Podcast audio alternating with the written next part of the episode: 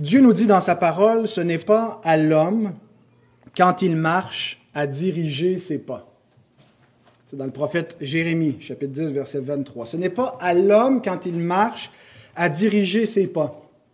Ce n'est pas à l'homme de s'auto-gouverner. Il n'est pas maître de lui-même. L'homme a une responsabilité, chacun est responsable jusqu'à un certain point pour lui-même, mais ce que Dieu rappelle dans sa parole, c'est que l'homme n'a pas été créé comme une créature complètement autonome. Il a été créé sous une autorité et il a besoin d'être gouverné. On est un peu comme des brebis. Les brebis, ça ne ça, ça fonctionne pas tout seul. C'est un animal qui euh, est très vulnérable, euh, qui court des dangers sans arrêt et qui a besoin d'un berger, qui a besoin d'une protection, qui a besoin d'être gouverné, d'être dirigé, euh, parce qu'elle ne peut pas se gouverner elle-même. Eh bien, il en va ainsi de l'homme. Dieu l'a créé, Dieu lui donne des responsabilités, lui donne une liberté, lui donne une forme d'autonomie, mais qui n'est pas absolue. Les hommes sont sous une autorité et ce n'est pas à eux donc de diriger leurs pas. Euh, il y a donc beaucoup de récriminations dans notre société où les gens veulent être autonomes, veulent être souverains, maîtres d'eux-mêmes, indépendants. Personne ne va me dire quoi penser, personne ne va me dire qu'est-ce qui est bon, qu'est-ce qui est mal. Je décide pour moi-même. Eh bien, ce n'est pas la vérité. Ce n'est pas à l'homme, quand il marche, à diriger ses pas. L'homme a besoin d'être gouverné. Et il y a un livre dans la Bible qui nous montre qu'est-ce qui arrive lorsque l'homme n'est pas gouverné, lorsque chacun fait ce qui lui semble bon. Quel livre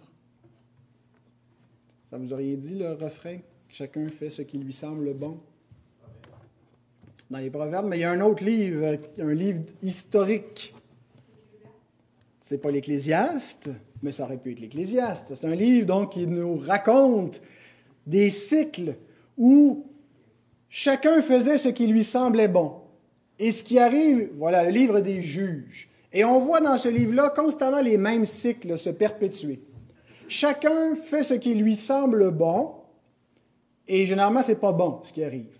Le peuple commet toutes sortes de péchés, il arrive toutes sortes d'injustices, des choses euh, on lit, on est mal à l'aise tellement l'immoralité est grossière et vulgaire. Et donc, ils font le mal aux yeux de l'Éternel, de sorte que l'Éternel les livre à leurs ennemis, les juge, les punit en leur faisant euh, arriver du mal de leurs mauvaises actions. Et là, qu'est-ce qui se passe? Le peuple crie à l'Éternel et lui demande de le délivrer, il lui demande, il implore son pardon. Et qu'est-ce que Dieu fait chaque fois? Il envoie un libérateur. Il envoie euh, un sauveur. D'ailleurs, le mot libérateur, hein, le nom de, notre Seigneur Jésus, le libérateur, le sauveur. Et donc, c'est ce qu'on voit avec les, juges. Il envoie des sauveurs, des libérateurs qui viennent et qui euh, vont réformer le peuple euh, et vont les délivrer de, des ennemis qui les asservissent. Et donc, il y a ce refrain dans le livre des juges. Si vous voulez tourner à la toute fin euh, du livre des juges, ce refrain où chacun faisait ce qui semblait bon à ses yeux. Mais la phrase exacte, il y, a, un élément de plus qui nous est donné, Juge 21, verset 25. C'est le, le dernier verset, et c'est un refrain du livre. Et si c'est le dernier verset, c'est que ça nous montre aussi c'est quoi l'idée, c'est quoi? Le, but de ce livre dans le canon des Écritures? En ce temps-là, il n'y avait point de roi en Israël. Chacun faisait ce qui lui semblait bon. Alors le livre termine ainsi, et ce qu'il veut nous montrer, c'est que le peuple de Dieu a besoin d'un roi sauveur, un roi pour le libérer de lui-même, pour le garder de ses mauvais penchants. Et donc, c'est significatif que ce soit le dernier verset du livre. Euh, le message de juge, finalement, c'est de nous dire, Israël a besoin d'un roi. a besoin d'un roi sauveur. Autrement, chacun fait ce qui lui semble bon et Israël est perdu s'il n'a pas un roi pour le libérer. C'est le message, c'est le thème, donc, le, et ça nous montre par l'histoire répétée ces cycles-là où chacun fait ce qui lui semble bon, parce qu'il n'y avait point de roi en Israël. Le livre suivant, c'est le livre de Ruth. Et il y a un lien entre les deux livres. Quel est le lien et quel est le lien ou quelle est la place de Ruth dans la grande histoire de la rédemption? En fait, ça vient répondre au problème qui était posé par le livre de Juge. Il n'y avait point de roi et le livre de Ruth nous montre l'origine du grand roi. Ruth, allez à la fin, chapitre 4, versets 15 à 21. Vous connaissez l'histoire de Ruth. Ça commence avec Naomi qui perd son mari, qui perd tous ses fils, euh, parce qu'ils ont, ils ont fui une famine momentanée en Israël et sont installés à Moab, dans le pays de Moab. Un de ses fils a marié une Moabite, Ruth, euh, qui, euh, après la mort de, son mari, demeure attachée à sa belle-mère, Naomi, et revient avec elle en Israël. Elle dit Ton pays sera mon pays, ton Dieu sera mon Dieu, là où tu iras, j'irai. Et donc elle la suit. Et euh, le livre termine ainsi. Ruth 14, versets 15 à 21. Cet enfant, Ruth va avoir un enfant, restaurera ton âme et sera le soutien de ta vieillesse, car ta belle-fille qui t'aime l'a enfanté, elle qui vaut mieux pour toi que sept fils. Naomi prit l'enfant et le mit sur son sein, et elle fut sa garde. Les voisines lui donnèrent un nom en disant Un fils est né à Naomi et elles l'appelèrent Obed. Ce fut le père d'Isaïe, père de David. Voici la postérité de Péretz. Péretz engendra Etzron, Etzron engendra Ram, Ram engendra Aminadab, Aminadab engendra Nachon, Nachon engendra Salmon, Salmon engendra Boaz, Boaz engendra Obed, Obed engendra Isaïe, et Isaïe engendra David. C'est exactement la même généalogie qu'on retrouve dans Matthieu 1 l'écriture de certains noms est, légèrement différente, mais c'est les mêmes individus. Parce que, ultimement, ce n'est pas de David dont il est question. David n'est que la figure du roi qui devait venir, celui qui devait restaurer véritablement le peuple d'Israël, le Christ. Alors, Juge nous montre que le peuple en terre promise ne peut pas se gouverner lui-même, il a besoin d'un roi. Déjà, la loi, le, Pentateuque, euh, avait des provisions dans la, Torah, dans les cinq premiers livres de la Bible, concernant le futur roi qui allait venir. Le livre des juges qui vient après le Pentateuque nous montre qu'il y a un besoin pour ce roi de venir gouverner le peuple de Dieu, régner sur la nation sainte, sur le peuple d'alliance. Et Ruth nous montre l'origine de ce roi, où David, donc, est, cette figure du Christ qui est véritablement celui qui est le, Fils béni, le roi promis. Et donc, tout de suite, on peut faire une application euh, pour nous-mêmes. Nous aussi, nous avons besoin d'un roi.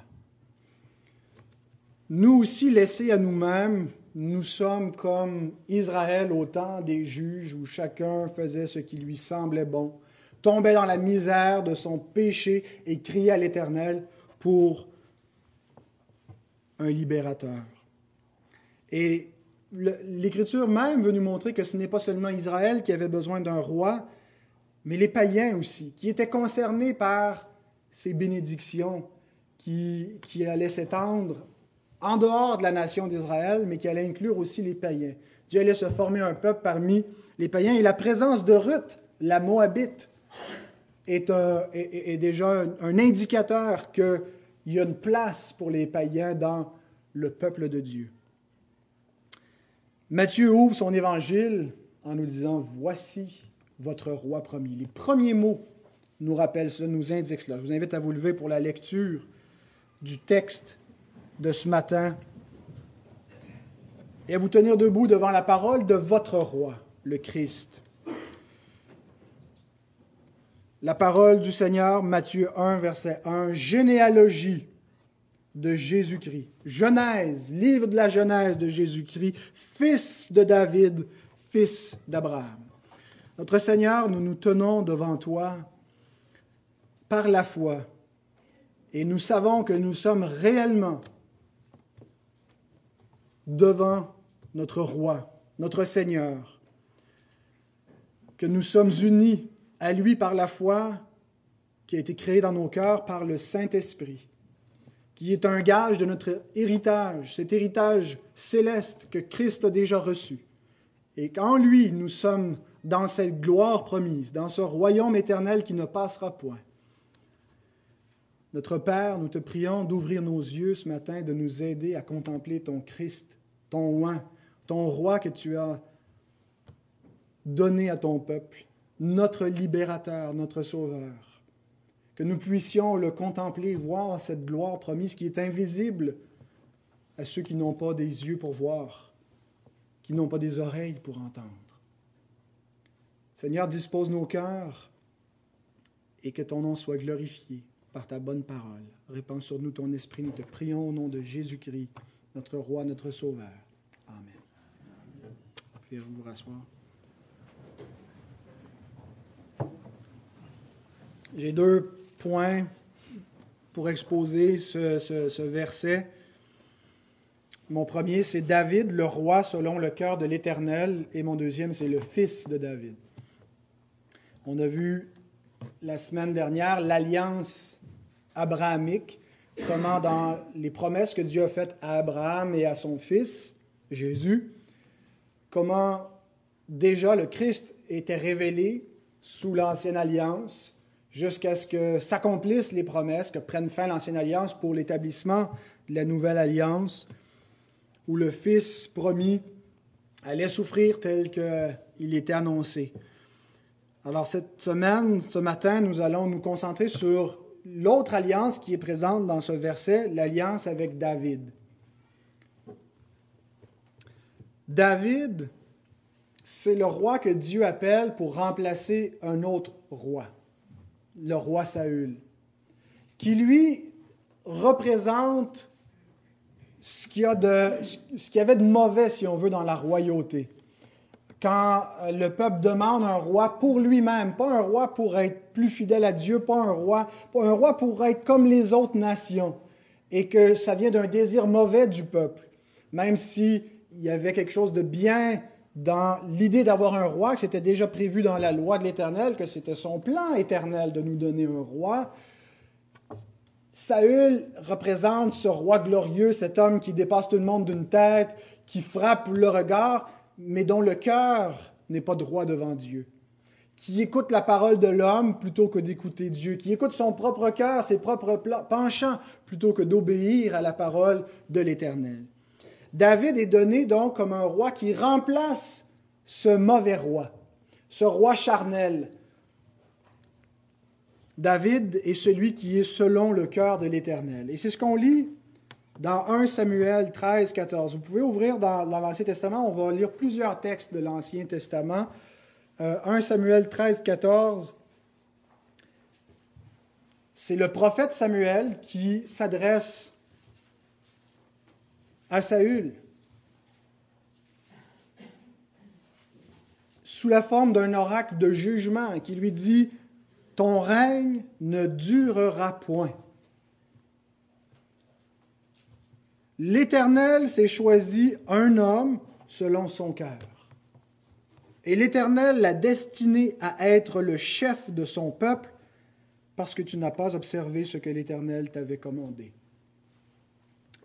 Alors David est donné comme un roi qui remplace Saül et il va vraiment devenir dans l'histoire de la rédemption, l'histoire du peuple sous l'Ancienne Alliance, le roi modèle.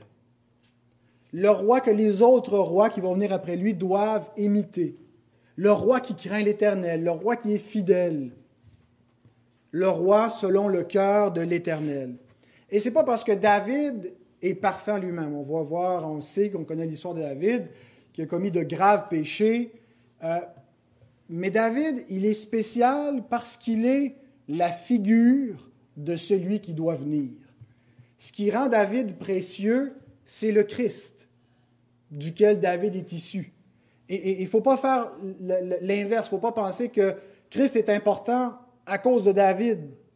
C'est David qui est important à cause du Christ. Et c'est ce que Jésus lui-même enseigne aux gens de sa génération quand il leur pose la question, le, Messie, de qui est-il le Fils? Et ils lui répondent, de David. Pourquoi David l'appelle-t-il son Seigneur si c'est son Fils? Pourquoi est-ce qu'il y a ce rapport où David est inférieur et il parle de son Fils à venir comme de son propre Seigneur, hein, celui au pied duquel il se trouve c'est parce que c'est le Christ qui donne à David toute son importance. Et donc, David vient comme une figure du vrai roi, du vrai David, du vrai libérateur d'Israël. Souvenez-vous comment David est appelé.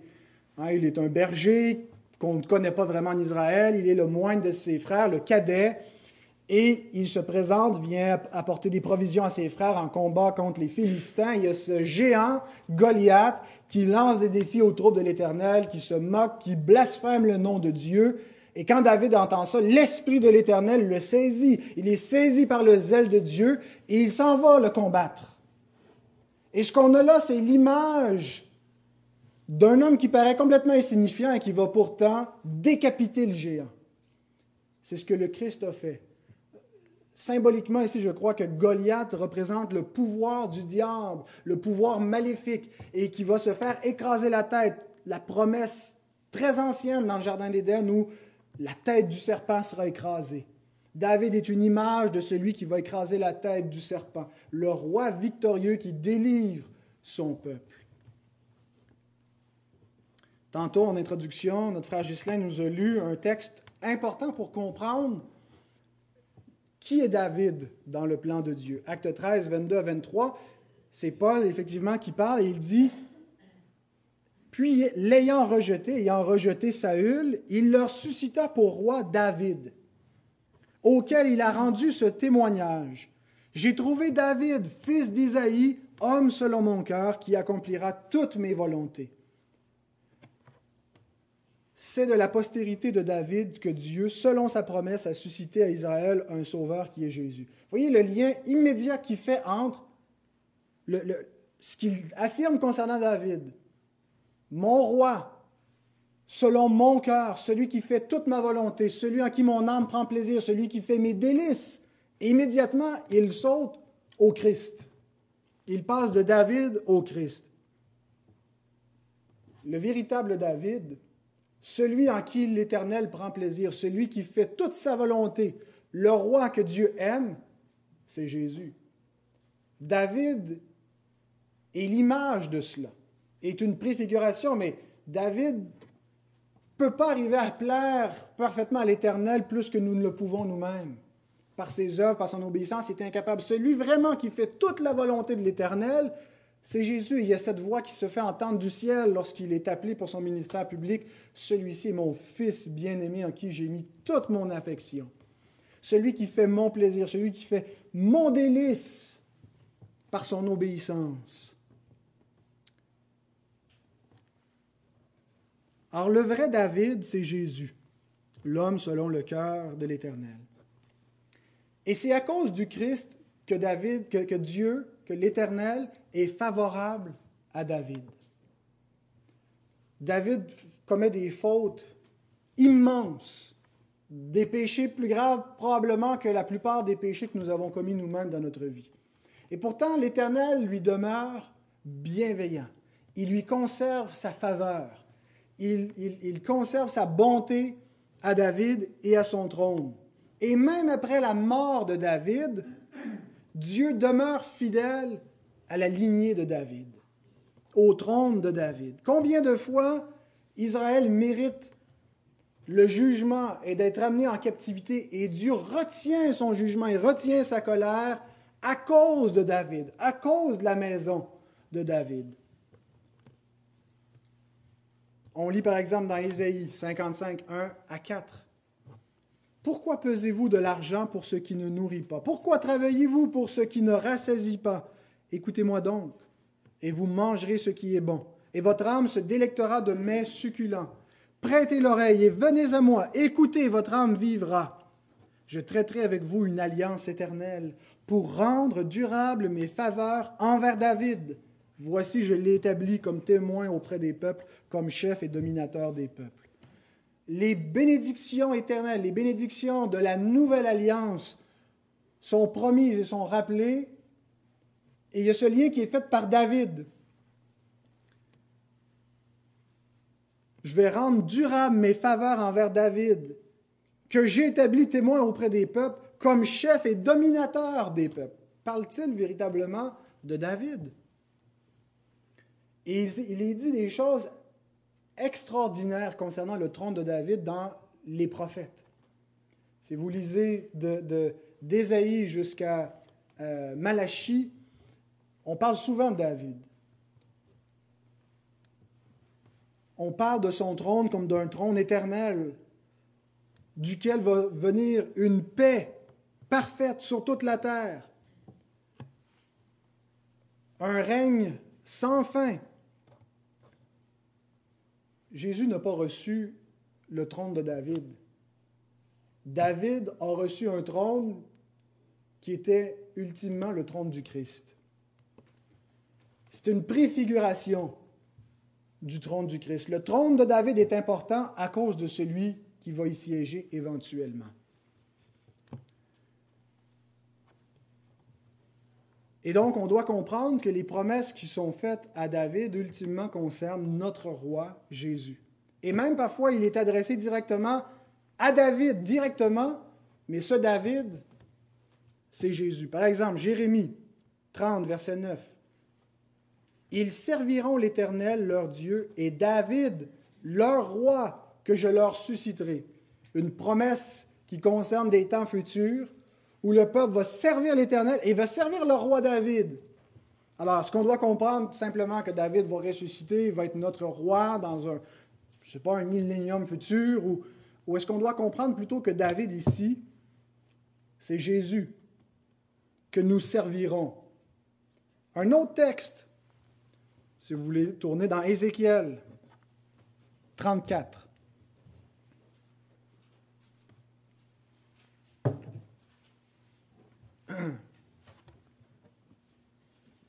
Ézéchiel 34, les versets 23 à 25, nous montrent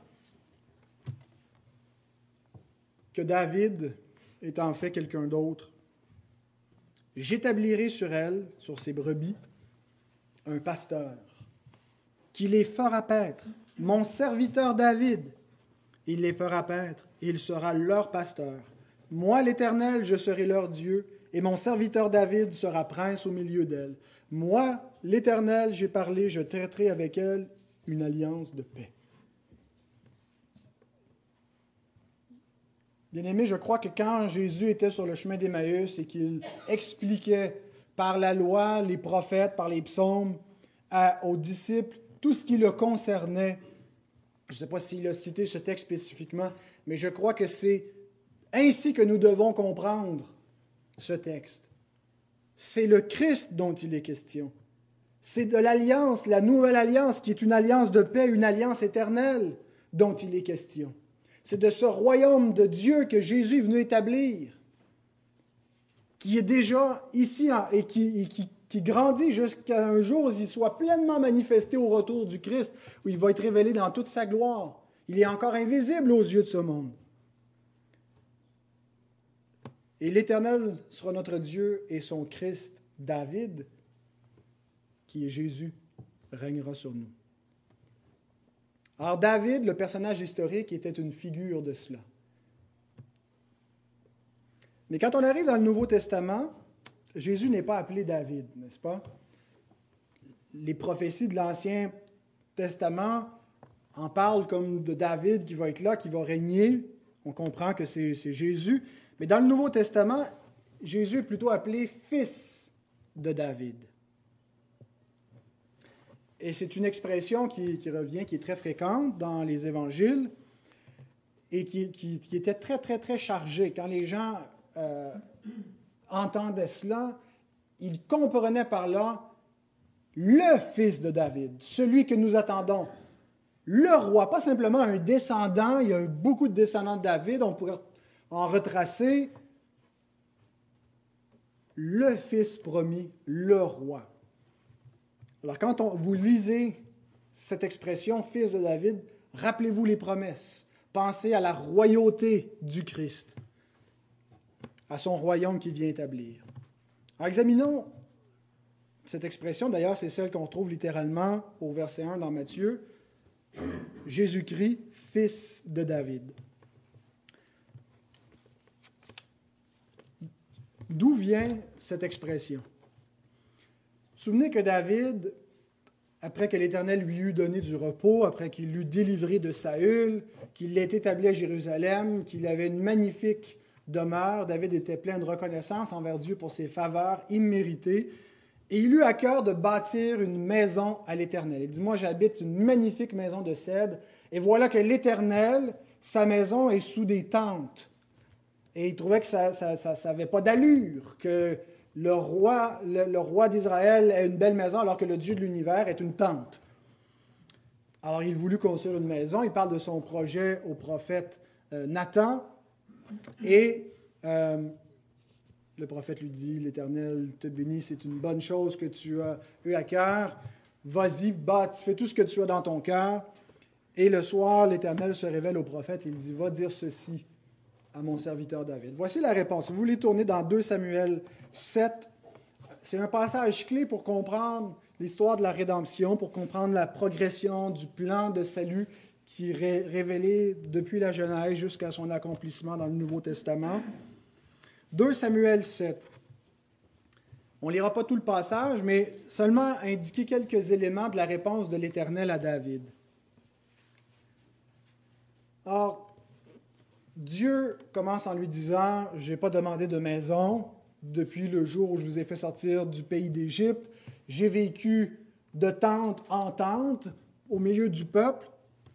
Et maintenant, je t'annonce que c'est moi, l'Éternel, qui te bâtirai une maison. Lié au verset 11 et 12. 2 Samuel 7, 11 et 12. Et l'Éternel t'annonce qu'il te créera une maison, qu'il te bâtira une maison, quand tes jours seront accomplis, et que tu seras couché avec tes pères, j'élèverai ta postérité après toi. Ce sera lui, ce sera celui qui sera sorti de tes entrailles, et j'affermirai son règne. Donc, l'Éternel promet une maison à David, une dynastie, un nom sur la terre parmi les grands, qu'il va y avoir une suite à David, qu'il va y avoir une descendance importante, une généalogie. Il ajoute au verset 13 que c'est le fils de David qui va bâtir une maison pour l'Éternel. Ce sera lui, le fils, la postérité après David, qui bâtira une maison à mon nom, et j'affermirai pour toujours le trône de son royaume. Un trône affermi pour toujours. Et Dieu ajoute que lui-même, que l'Éternel sera son Père, le Père du fils de David, et qu'il sera pour lui un fils. Verset 14, Je serai pour lui un Père, et il sera pour moi un fils. Et c'est pour ça qu'on voit, euh, en particulier dans les psaumes, les rois qui sont comme des fils de Dieu, les fils de l'Éternel. Et c'est une image du roi qui est véritablement, littéralement, le Fils éternel de Dieu. Alors ces promesses que Dieu fait à David, qu'il va lui bâtir une maison, et que son fils va bâtir une maison pour l'Éternel, et que le trône sera fermé pour toujours, et que Dieu sera le Père de son fils, et son fils sera fils de Dieu, se sont accomplis de deux façons. Il y a un double accomplissement à ces promesses en vertu de deux alliances différentes, l'ancienne et la nouvelle. Dans, le, dans l'ancienne alliance, ce que Dieu a promis à David s'est accompli. Littéralement, immédiatement après la mort de David, Dieu bâtit une maison à David, il lui bâtit une dynastie des descendants, des héritiers. Il n'y aura pas d'envahisseurs qui viennent, il n'y aura pas personne qui va usurper le trône de David parmi les, gens d'Israël. Euh, la, famille de David va être conservée, va demeurer une lignée royale. Dieu lui bâtit une maison, c'est dans ce sens-là une maison, une, une lignée. On voit le fils de David, son successeur immédiat, Salomon, qui bâtit une maison à l'Éternel, le temple de l'Éternel. De sorte qu'à partir de ce moment-là, il n'y a plus simplement une tente au milieu d'Israël où l'Éternel habite, mais il y a une maison gigantesque de pierre, un temple saint qui est bâti. Et l'Éternel habite ce temple et il, il va être central dans l'histoire du peuple de Dieu à partir de ce moment-là. On voit le règne de Salomon qui commence avec le premier livre des rois, un roi chapitre 1, la mort de David, sa succession avec Salomon, jusqu'au chapitre 10, Salomon qui grandit en puissance, la gloire telle que Dieu l'avait annoncée, un, royaume glorieux, il va y avoir une puissance et, et l'autorité de Salomon s'étend, s'établit, on voit sa sagesse, on voit sa richesse, un règne de paix, il n'y a pas de conflit militaire sous le règne de Salomon. Mais il y a un déclin qui arrive dès le chapitre 11, où on voit Salomon, à cause de, tout le faste et de ses nombreuses épouses, qui est entraîné vers l'idolâtrie, vers des faux dieux. Chapitre 11, donc, c'est le déclin de cet ère glorieux qui semblait montrer, voilà véritablement le royaume éternel que Dieu avait promis. Peut-être Salomon, à un moment donné, s'imaginait qu'il ne mourrait jamais, qu'il serait un roi éternel. Chapitre 12 nous montre un schisme en Israël. L'ère glorieux se termine. Il y a dix tribus qui se trouvent un autre roi avec Jéroboam et euh, seulement une tribu qui est conservée à David, la tribu de Judas.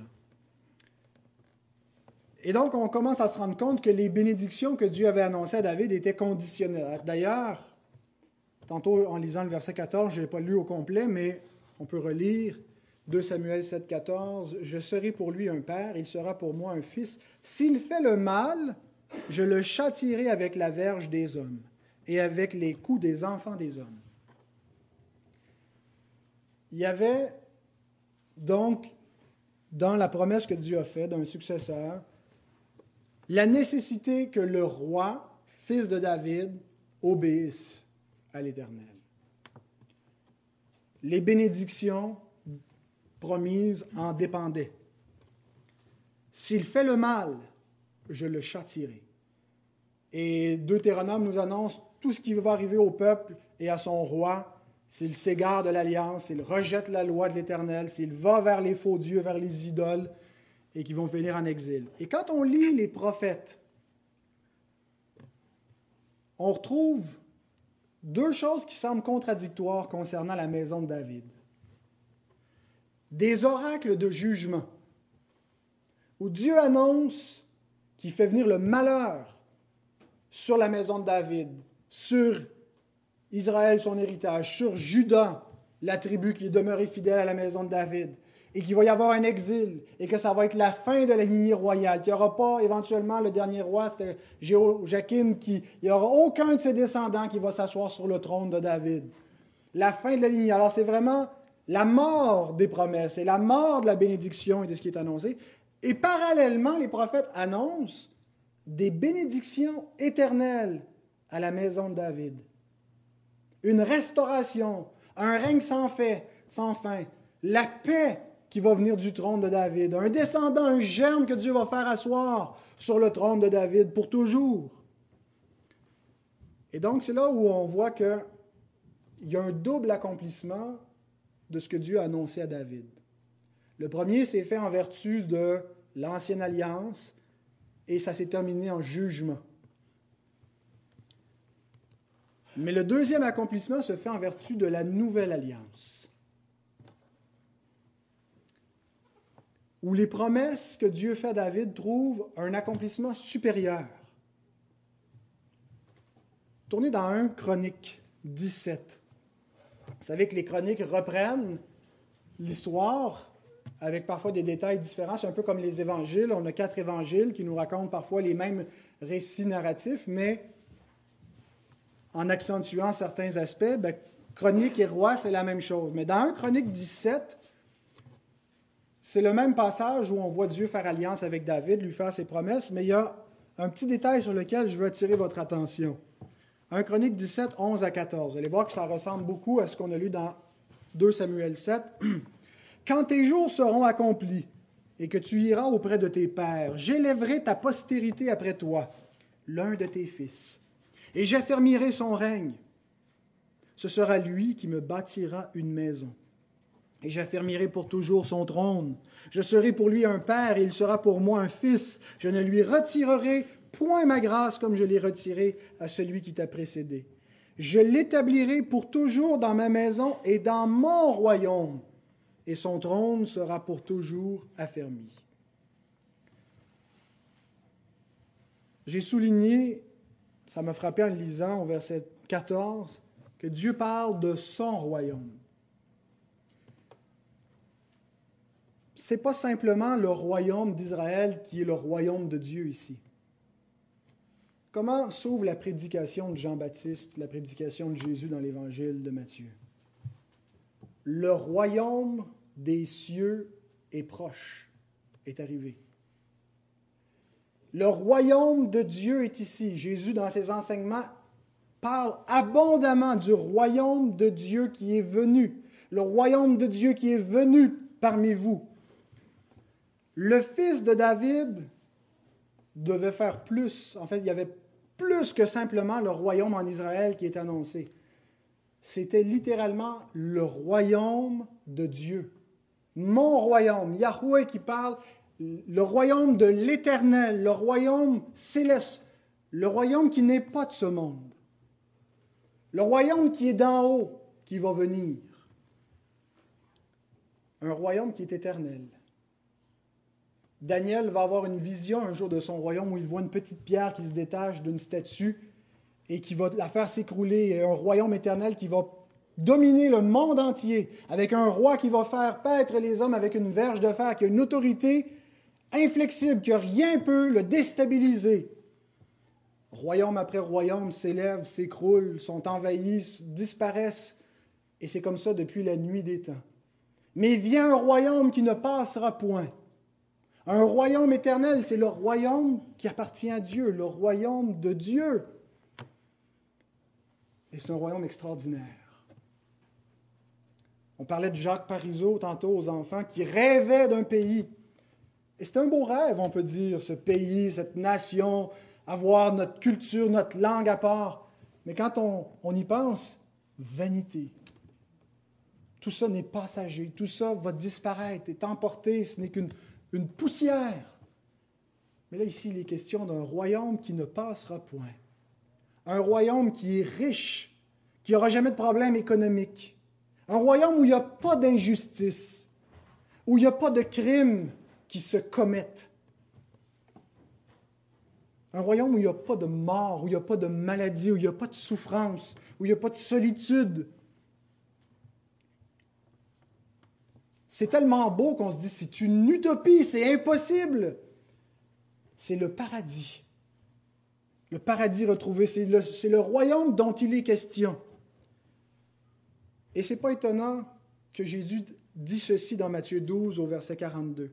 La reine du Midi se lèvera au jour du jugement avec cette génération et la condamnera parce qu'elle vint des extrémités de la terre pour entendre la sagesse de Salomon. Et voici, il y a plus, il y a ici plus que Salomon.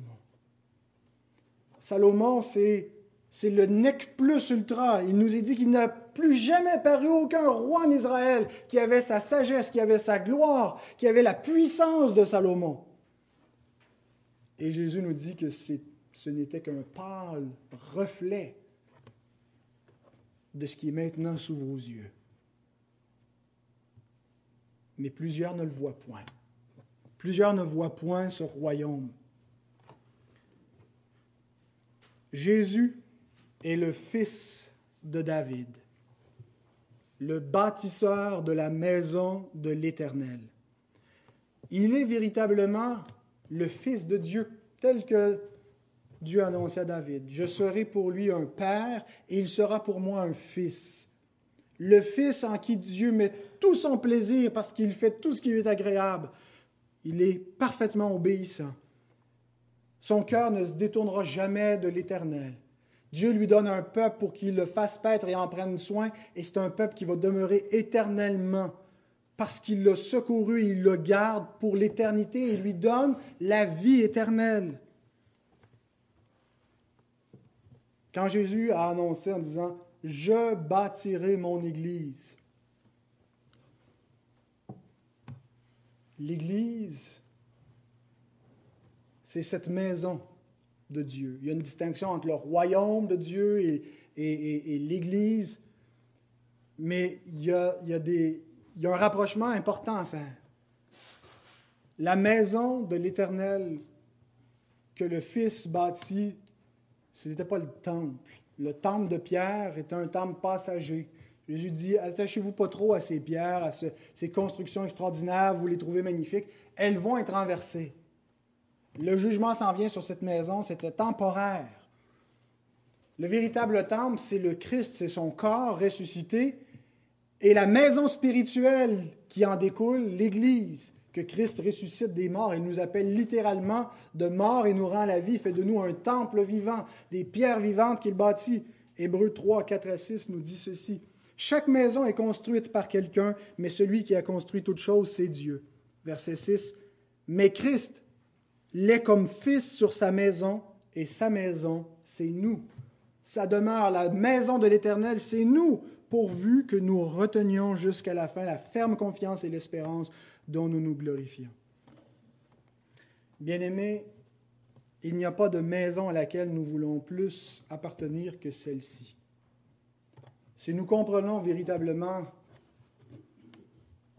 les Écritures, ce qu'elles veulent dire, il ne devrait pas y avoir de maison qui nous apparaît plus précieuse que celle-là. Il y a de, grands noms sur la terre, de grandes familles, de grands projets dont on voudrait faire partie. Il n'y en a pas de plus grand. Tout va passer, tout va disparaître, sauf ce royaume que le Fils de Dieu est en train de bâtir. Et vous savez quoi, quand il va avoir achevé la construction, cette demeure va être dédicacée. Vous souvenez, quand le temple a été achevé, il y a eu la dédicace du temple et la présence de l'Éternel était au milieu. il y avait quelque chose d'extrêmement puissant, d'insupportable dans, dans la splendeur, dans la gloire, dans la sainteté de cette maison. L'Apocalypse nous montre cela, que Dieu va consacrer sa demeure et va y habiter éternellement pour toujours. Sa demeure va être avec nous. Ce sont des images qui nous sont données pour nous faire comprendre les vérités éternelles. Le Seigneur va habiter pour, pour toujours au milieu de nous. Il est déjà présent au milieu de nous par le Saint-Esprit qui n'est qu'un gage de cet héritage, de ce royaume éternel que nous attendons encore. Nous attendons la fin de la construction. Le Fils bâtit il est l'architecte. Je bâtirai mon Église. Et, les apôtres nous montrent qu'il est toujours à l'œuvre, Éphésiens 2, 20 à 22. Christ est la pierre angulaire sur laquelle tout l'édifice s'érige. Comment y entrer? Comment en faire partie? Comment être les pierres vivantes de cette construction? Posez-vous la question, est-ce que je fais partie de cette maison? Est-ce que j'ai ma place dans ce royaume? Est-ce que je suis un concitoyen des saints? Est-ce que j'ai reçu l'héritage du fils de David? Est-ce que je fais partie de son royaume? Est-ce que je suis de sa demeure? C'est la chose la plus importante. C'est plus important que nos projets de retraite, notre fonds de pension, de nos maisons qu'on veut habiter sur la terre, de notre santé dont on se préoccupe, des voyages qu'on veut faire, de la famille qu'on veut élever. La chose la plus importante, c'est est-ce que j'ai ma place dans ce royaume? Et c'est extrêmement simple. Il nous est dit qu'il faut simplement embrasser le Fils, croire en lui, le reconnaître comme notre roi, venir à ses pieds et lui dire tel que je suis, je viens à toi, tu es mon roi, tu as donné ta vie pour moi, voici ma vie, elle t'appartient. Psaume 2, verset 12. Baisez le Fils, embrassez ses pieds, prosternez-vous devant le Fils, de peur qu'il ne s'irrite et que vous ne périssiez dans votre voie, car sa colère est prompte à s'enflammer. Heureux tous ceux qui se confient en lui, ceux qui refusent de fléchir les genoux devant le Christ, ceux qui ne veulent pas embrasser le Fils, ceux qui ne veulent pas recevoir le Fils de David comme roi, seront consumés, seront rejetés éternellement de son royaume et auront une ruine éternelle loin de la gloire de sa face, loin du royaume de Dieu. Mais ceux qui se confient en lui, ceux qui croient dans le Fils de David, qui est le Seigneur de David, qui est notre Fils, qui est, notre Seigneur, qui est le Fils de Dieu, font partie de sa demeure.